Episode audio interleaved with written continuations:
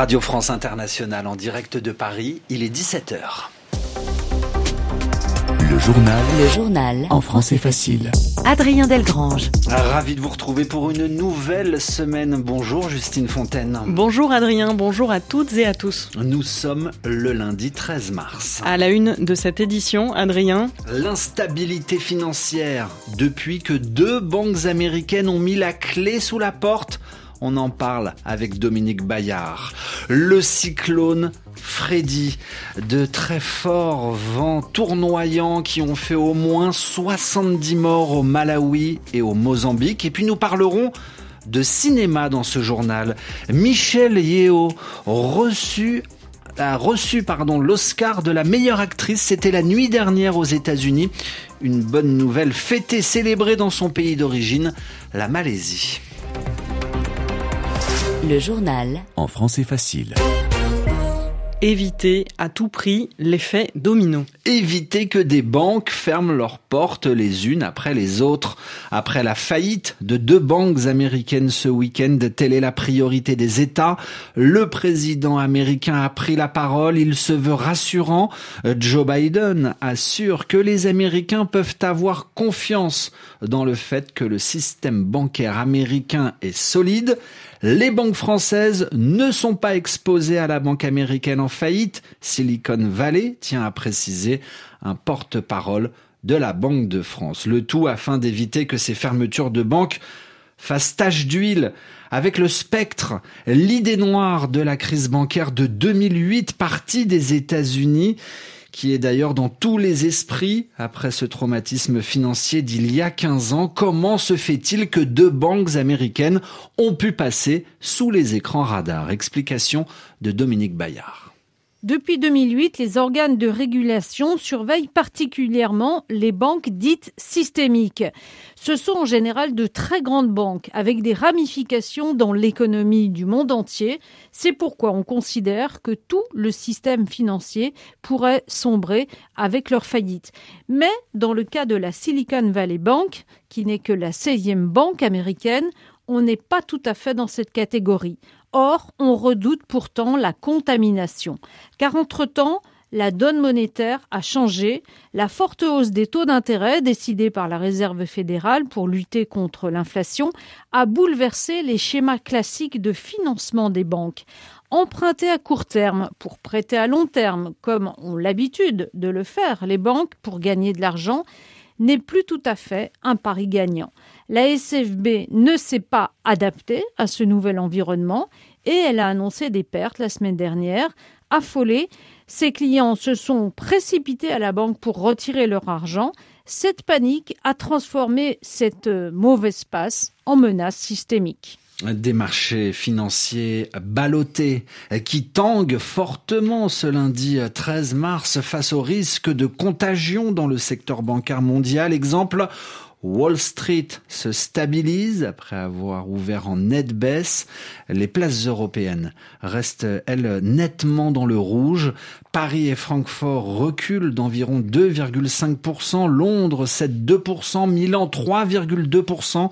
Ce sont les plus fortes baisses depuis l'été dernier. On en vient maintenant à la guerre en Ukraine, de violents combats pour savoir qui gagnera la bataille de Bakhmut. Les Russes attaquent depuis euh, plusieurs directions pour avancer vers les quartiers centraux de Bakhmut, cette ville de l'est de l'Ukraine, c'est ce que dit l'armée ukrainienne. Plus nous sommes proches du centre-ville et plus durs sont les combats, à lui euh, fait écho Yevgeny Prigogine, c'est le chef du groupe paramilitaire russe Wagner. RFI, il est 17h04 à Paris. Et en Turquie, maintenant, Istanbul subira un jour ou l'autre un grand tremblement de terre. C'est ce que pensent et c'est ce que disent des géologues et sismologues, des scientifiques qui observent les mouvements de la Terre.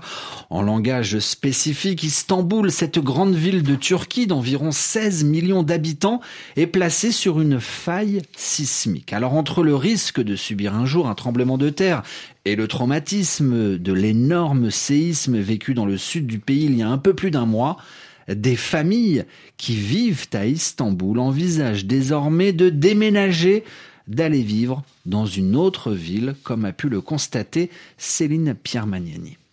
Esra ne dort plus la nuit. Cette femme de ménage de 43 ans vit dans l'arrondissement d'Erenköy, un quartier résidentiel sur la rive asiatique d'Istanbul.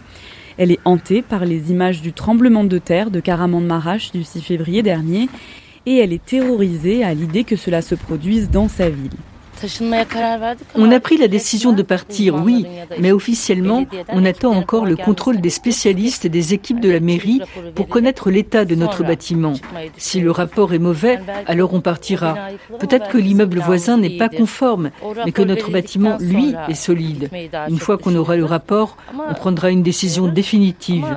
Mais j'ai entendu que tous les bâtiments qui ont plus de cinq étages, de toute façon, ne sont pas conformes. Je préfère ne pas y penser. On se ferait écraser. Istanbul est situé sur une faille sismique active et de nombreux bâtiments ne sont pas en conformité avec les normes sismiques. Face à ce constat, Esra et des milliers d'autres habitants font désormais le choix de l'exil, quitter la ville d'Istanbul avec l'espoir de reconstruire une vie loin du risque. Céline Pierre-Magnani, Istanbul, RFI. Un risque, une catastrophe naturelle qui, je vous le rappelle, a tué au moins 46 000 personnes en Turquie, tué près de 6 000 personnes en Syrie. Des Syriens qui n'ont pas été aidés, ou du moins pas assez aidés après ce tremblement de terre meurtrier. C'est la conclusion d'une commission d'enquête internationale sur la Syrie. Le président de cette commission, Paolo Pinheiro, déclare, nous avons vu de nombreux actes héroïques de la part des Syriens eux-mêmes pour venir en aide aux victimes, mais nous sommes également témoins de l'échec total du gouvernement syrien, de la communauté internationale, y compris des Nations Unies, à diriger rapidement les secours dans le nord-ouest de la Syrie. Sur le continent africain, maintenant, le cyclone Freddy n'en finit plus de faire des victimes. Il est en passe d'être classé le cyclone le plus long dans la durée, jamais enregistré par des météorologues, avec un phénomène assez rare, Justine. Il y a trois semaines environ, il frappait déjà Madagascar et le Mozambique, faisant 17 morts, puis le cyclone a fait une boucle, il est revenu sur ses pas pour balayer une seconde fois le Mozambique, Madagascar et le Malawi, avec un, bilan meurtrier beaucoup plus lourd. Cette fois-ci, la Croix-Rouge fait état de 70 morts au Malawi. Et puis euh, parlons de cinéma avant de refermer euh, ce journal avec la cérémonie des Oscars qui s'est tenue la nuit dernière à Hollywood. Ce sont les, les récompenses cinématographiques décernées chaque année aux États-Unis avec des répercussions euh, parfois à l'autre bout de la planète. C'est le cas de Michelle Yeoh. Elle devient la première femme asiatique et malaisienne à avoir gagné l'Oscar de la meilleure actrice. Quelques minutes à peine après cette annonce, la joie des Malaisiens était palpable à Kuala Lumpur, la capitale de la Malaisie. Reportage Juliette Pietraszewski. Elle a attendu toute la matinée l'annonce de la meilleure actrice. Michelle Yeoh. Après le verdict, un immense sourire se dessine sur le visage de Zia. En tant que femme malaisienne et asiatique, je me sens super fière. C'est la première actrice asiatique à gagner un Oscar. Félicitations à elle pour notre Michelle Yeoh, très inspirante. C'est un bon exemple pour nous les Malaisiens. Le fait qu'elle vienne de notre pays pour entrer à Hollywood, ça a un vrai impact sur nous. T'as l'air tellement heureuse. Ah oui, bien sûr que je le suis. Asa et sa fille sont également très heureuses de voir leur actrice devenir un symbole. Normalement, on voit surtout des acteurs et des actrices connus des pays occidentaux. C'est très commun. Donc, quand on a quelqu'un de Malaisie et d'Asie, ça peut davantage ouvrir les esprits des gens. Ça peut ramener plus de touristes dans notre pays aussi. Fierté aussi pour Cassandra, originaire de la même ville que Michelle Yeoh. Comme elle vient de ma ville natale Hippo, on est aussi fiers d'elle. Elle est la preuve vivante qu'il n'est jamais trop tard pour réaliser ses rêves. Et en tant que femme de couleur également, cet Oscar de la meilleure actrice est une première pour nous. Donc on est super fiers. Allez Michelle Yeoh. Ces Malaisiennes espèrent une visite de leur actrice statuette à la main dans leur pays. Juliette Pietraszewski, Kuala Lumpur, RFI. Ainsi se referme ce journal en français facile réalisé aujourd'hui par Jean-Philippe Thury.